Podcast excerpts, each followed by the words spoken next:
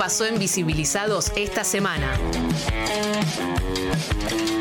Bueno, hace unas semanas eh, tuve la, linda experiencia de hacer una caminata por el barrio donde vivo. Y me gusta o estoy muy cercano, que es Villa Devoto. Eh, y hace rato conocíamos a. Va, conocíamos en las redes a Buenos Aires Perdida. Sí. Que está al, mando de una puerteña que dice que vive en Villa Devoto, es traductora de inglés y investigadora amateur. ¿eh? Yo quiero preguntar sobre eso.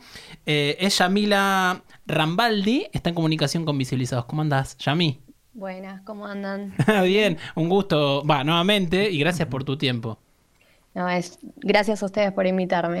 Está aquí Adri y Lorraine que te están escuchando atentamente y Lorraine está, estamos muy con muchas ganas de hacerte muchas preguntas. Sí, hola, ¿cómo va Yami? Hola, ¿cómo va todo? Hola Yami. Bueno, eh, sí, lo primero que, que quisiera preguntar es eh, ¿Cómo arrancó esto? ¿Cómo arranca tu pasión por nada, por relatar en las redes algo tan lindo de Buenos Aires que su historia, sus imágenes, eh, nada, algo, no sé si tiene algún, viene de algún lado o te nació de, de otra cosa, saber un poquito de eso. Eh, bueno, yo arranqué la página cuando comenzó la, cuarentena. Ah, eh, marzo 2020, eh, todos encerrados y ahí medio sin saber qué iba a pasar y, deseando volver a reencontrarse con, la ciudad, ¿no? Ah. de hecho, hubo todo un, brote de, cuentas que van redescubriendo la ciudad que tuvo que ver con esto, ¿no? Con la cuarentena. Mira, no, no lo había pensado. Dar la vuelta al perro, ¿no? Eh, dar la vuelta a la manzana o ir a comprar y empezar a ver detalles de, lo que había a nuestro alrededor, justamente por este tema de que estábamos eh, limitados a, un contexto muy cercano. Eh, y bueno, ver todo con otros ojos. Yo ya venía participando de algunos grupos de Facebook que publicaban fotos antiguas. Mm. No sé, tengo algo de nostalgioso, supongo, y, y me encanta. Eh, y dije, bueno, siempre vi como que había muchas imágenes quizás de un mismo lugar, pero desperdigadas por ahí o no, no tenía mucha conexión entre sí. Y dije, bueno, me gustaría darles como un sentido, ¿no? Juntar varias imágenes de un lugar y contar de qué se trataba. Eh, eso, básicamente, darle un formato. Eh, y, acá entra un poco lo de, la traducción y lo de investigadora amateur, mm. porque aunque no parezca, ser traductor implica investigar mucho. Mm. Eh, dependiendo del tema, ¿no? Y bueno, nada, es algo que me, sale fácil, tengo como las herramientas de la profesión que me ayudan un poco. Y, bueno, me, largué, era algo para mí, para pasar el tiempo, porque bueno, creo que nos pasó a muchos que estábamos encerrados mm. muchas horas y decir, bueno, ¿en qué pongo la cabeza como para estar cuerdo, no? y bueno, surgió esto. Bien, y, em, y empezaste con, con, algo en particular, así, porque veo que hace, claro, dos años eh, ya cumplieron con la cuenta y tus investigaciones y las fotos, pero empezaste con algún barrio en particular o en algún, o, o, sea, en algún lugar en particular que te llamó la atención.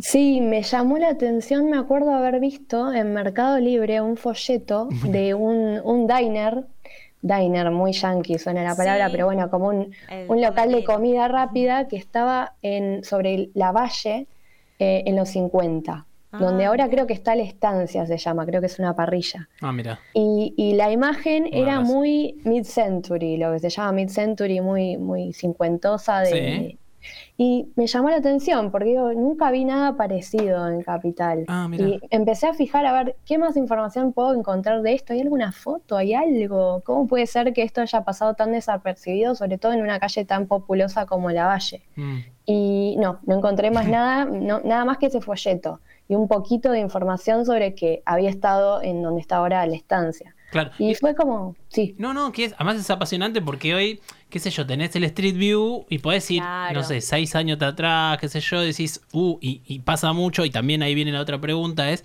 ¿tiene algo que ver con esta esto lo digo yo, ¿no? Vos nos dirás si, si, te, va, te parece destrucción del patrimonio público que estamos la demolición viendo. Demolición. La transformación. No para. ¿No para en la ciudad? ¿O te tuvo que ver con eso? Con un poco tratar de registrar y saber de, de dónde venimos y que de alguna manera terminar con el patrimonio es terminar con tu historia. Más allá de podemos debatir si vos podés mantener una casa gigante o no y que hay que hacer un...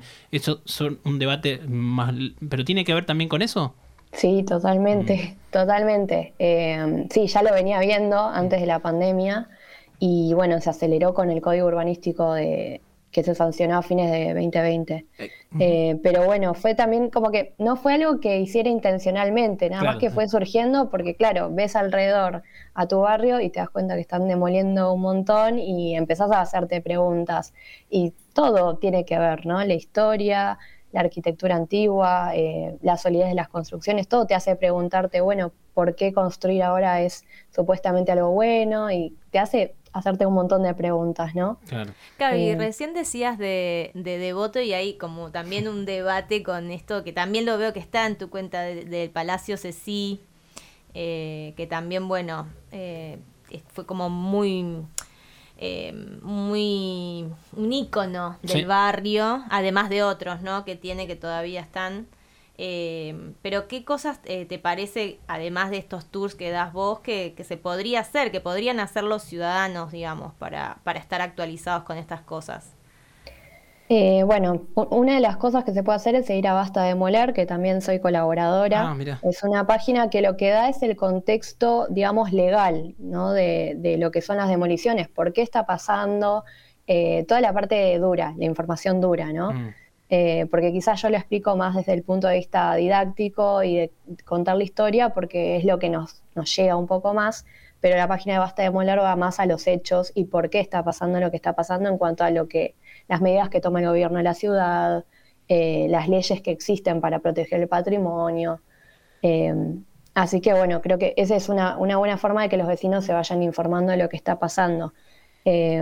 Eh, porque también es eso, no tenemos la información, no está en cualquier lado, no es de fácil acceso. entonces, bueno, me parece una buena forma también ir combinando en la cuenta un poco de historia y también una forma de, de nuevo, de cuestionarnos lo que está pasando, de ver el pasado y ver, bueno, qué se hizo y, cómo va evolucionando todo.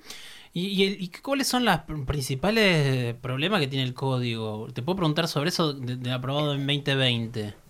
Sí. Eh, digamos, ¿qué es lo que hace que muchos estamos diciendo y decimos, bueno, el código, pero qué es lo... No te estoy diciendo que me relates la ley ni lo que se aprobó exactamente, sino que cuáles son las cosas que nos podrían dar un eh, sí, un highlight, digamos, así, perdón la palabra en inglés, de, eh, de lo que en esencia es y va a traer más, eh, y lo estamos viendo porque se cada uno, toda la persona. consecuencias. cualquier persona vive, Adri vive en Caballito, yo en Devoto, vos estás en Recoleta, y digamos, y se ven en todos lados. ¿Qué, ¿Cuáles son las cosas que dieron a ese, ese envión tan grande? Bueno, el mayor cambio fue que se permite la construcción de ocho pisos en altura. Eh, perdón si hay algún error porque quizás no soy tan eh, especializada en esto, pero em, creo que son ocho pisos en altura, o sea, planta baja y ocho pisos en lugares donde antes se podía construir hasta tres pisos. Claro, eso ya Eso ya claramente te da una pauta de que se cambia todo, porque, qué sé yo, antes una casa que se vendía a otra persona tenía un precio, no sé, ponerle 100 mil dólares, por poner un precio, ¿no? Y ahora lo que se piensa es a cuánto se va a poder construir. Entonces una casa que normalmente hubiera vendido a 100 mil dólares se vende a 500 mil, porque se piensa que se puede construir, no sé, 40 departamentos. Claro, entonces se saca la cuenta, digamos, rápida, por decirlo de alguna manera, de cuánto dinero puede sacar el que va a construir ahí. Exactamente. Eh, otra cosa que tiene el código urbanístico, la última modificación que se le hizo, es que eh, lo que busca el gobierno de la ciudad mm. es que no haya lo que se dice, qué sé yo, informalmente, caries en una, en una calle, por ejemplo, en una vereda, mm. en una cuadra. Eh, entonces, por ejemplo, si vos tenés una casa baja, mm. eh, un edificio de ocho pisos, otra casa baja y otro edificio de ocho pisos, lo que ellos quieren es que sea todo parejo de ocho pisos, o sea, todo para arriba. También con el objetivo de, hay una, con un objetivo de que se duplique la población. Sí, eso es lo que ellos hablan, aunque bueno, se supone que la población de la ciudad está estable desde hace como 80 años, una cosa así. Mm. Ya lo veremos con el censo, pero, pero bueno, todo indica eso. Y los departamentos desocupados. Exactamente, hay una vivienda ociosa terrible y aparte no, no están dando facilidad para adquirir viviendas, entonces construimos a qué costo y para qué, porque los que pueden adquirir los nuevos departamentos tampoco eh, somos personas normales, ¿no? Eh, casi siempre eh, van a inversionistas. Claro. Yami, y, eso se, digamos, a mí lo que me dan, yo lo traslado como a movilidad, viste, ciclovías que no estamos mucho más cercanos a eso, que después se traslada a todo el país. Y eso me, a mí me da a temblar, viste, porque después se copia esas ideas, que no siempre están bien para nada, y se lleva a todos lados. Hay como después tenés idea del resto del país, ciudades como imagino, sé, Santa Fe, Salta, Córdoba, que también deben copiar y pensar esa misma idea, ¿no? Eh, la verdad, en ese tema desconozco. Mm. Entiendo que el resto del país tiene mucho menos protección patrimonial que la ciudad de Buenos Aires, mm. salvo excepciones. Hay algunas ciudades que sí y otras que no. Pero en cuanto al código de construcción, yo, digamos, desconozco si en otras ciudades hay tanta demanda de, digamos, de departamentos, de, lugares como para que... Pero si no lo hacemos, lo hacemos creer que hay, ¿viste? Porque un poco es eso también, construir para que después... Eh, nada, no sé, haya una, una parte muy ociosa, como decían. Exacto, mm. sí, la verdad que eh, da miedo. da miedo, sí. Sí, sí, es triste. Y volviendo un poco a, la Buenos Aires perdida, ¿qué cosas... salí de tu barrio, Yami, ya sabemos que yo te conocí en la caminata, sabemos que amás Villa Devoto, yo también, hay muchas cosas lindas ahí. Eh, que después por ahí le podemos preguntar si quiere contar algo, pero ¿qué es lo que más así te atrae o te, que te dolería mucho, pero mal, que te atarías a las cadenas de, una, de un lugar para cuidarlo mucho, que, o que estés cercano a eso, porque qué sé yo, el edificio de aguas de Córdoba no lo van a tocar, sabemos que no, nunca se sabe, pero qué cosas están en riesgo, sabes, o te darías todo porque no lo toquen. Eh, bueno, a mí me apasionan los cines y los teatros. Ah. Para mí los cines y los teatros son una cosa bellísima. Eh, y bueno, sí, me encadenaría cualquier cine o teatro con tal de que no le demuelan. al, al, cine Aconcagua, que está ahí? Oh, sí. Ah. En la Concagua nunca lo pude ver en su esplendor yo, no lo conocía abierto. Yo, tengo como edad para eso, pero no, no, no, estaba cercano a eso. Justo estaba viendo la foto del cine Los Ángeles acá que, que tenés. Qué, qué, precioso. Se pone, mira, se qué pone maravilla. Me da una pena el cine Ese sí que lo conocí mucho y, me pone muy triste cada vez que paso. Es muy raro eso, porque bueno, el cine Aconcagua, para los que no saben, está en Villa Pueyrredón. Es un cine que se veía como. Tiene unas letras increíbles. Se ven desde la General Paz, que está como hace 10 cuadras. O se veía en su época, ahora por ahí con los. con los. Con, los edificios grandes no, pero eh, está ahí y, y es un cine, claro, aparecieron las grandes cadenas y ahí está el tema aparecieron las grandes cadenas y vos vas al cine y se cambió la cultura del cine.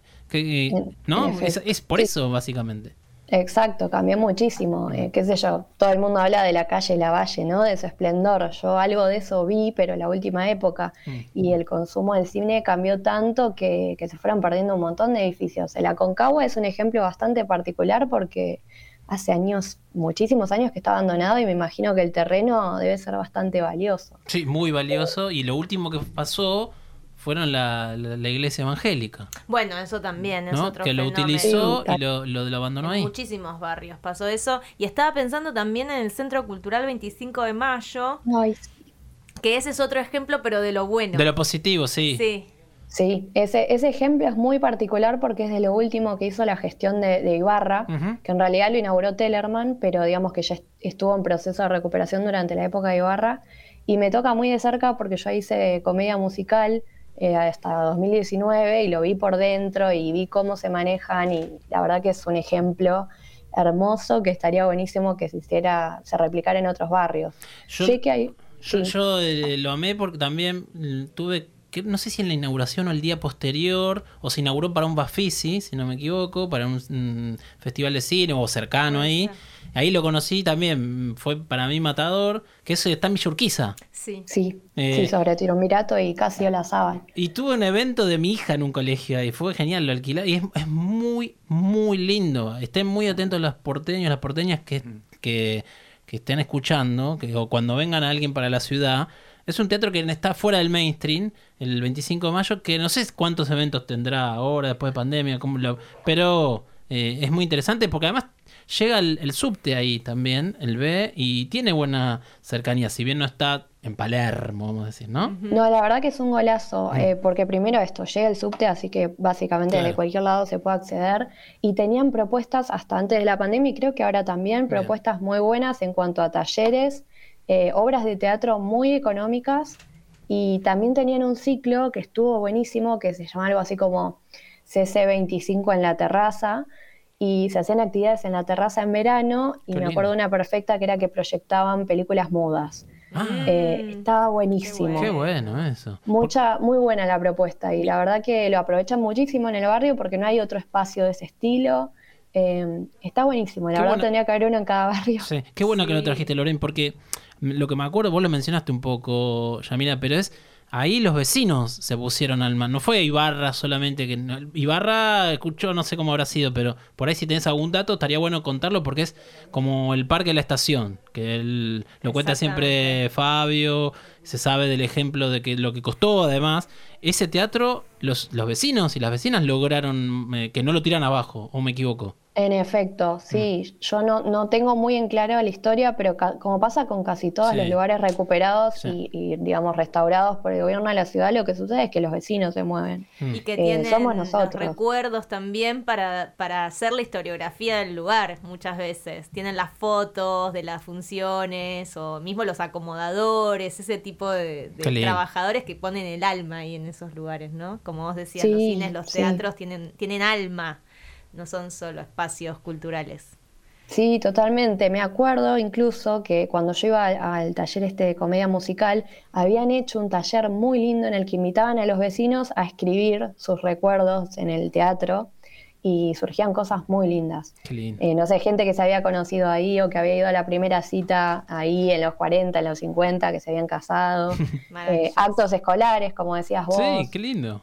Hermoso. estaba buenísimo, muy, muy lindo. Yami, recordá las redes para que para que el, para que te sigan y nada, y, y, también mencionás si tenés alguna, no sé si le decís caminata o recorrido, no sé cómo le decís, que creo que por lo que me has dicho lo haces solo en Villa Devoto, por el barrio de ahí. Eh, bueno, todo lo que vos quieras, aprovecha este momento. Dale, dale. Bueno, en las redes soy Buenos Aires Perdida, mm. en Twitter vos has Perdida. Mm. Eh, y las recorridas las hacemos, las hacemos una vez por mes. Por ahora no tenemos nueva fecha, pero casi siempre lo publicamos en las redes, así que bueno, me pueden seguir por ahí. ¿En Twitter también? Y en Twitter, sobre todo en Twitter, que estoy bastante activo últimamente. Sí. Eh, y también moviendo mucho el tema de, bueno, la casa de Beiró, que también queda en ah, Sí. Bueno, hoy salió una nota justo ah, en, dónde? en el suplemento de arquitectura de Clarín. Mira. Eh, bueno, por el tema este de la recuperación, que también los vecinos estamos muy involucrados para que, para que se recupere y se restaure. Mm. Así que bueno. Pero eso por, ley tiene que, tienen, que hacer algo, ¿es así? Eh, en realidad eh, tiene una protección estructural, deberían los dueños garantizar que, que no buenas condiciones, pero el gobierno no, no interviene, digamos. Ahora hay un proyecto de ley para que sea centro cultural y museo. Claro. Eh, pero bueno, también está por vencer, así que estamos como metiendo ahí un poco de presión para ver si se mueve. Bueno, ojalá que sea así. Te mandamos un gran abrazo, Yami. No, gracias a ustedes. Un buen tiempo. Gracias. Un, beso. Escucha Visibilizados todos los martes de 18 a 20 por Radio Colmena.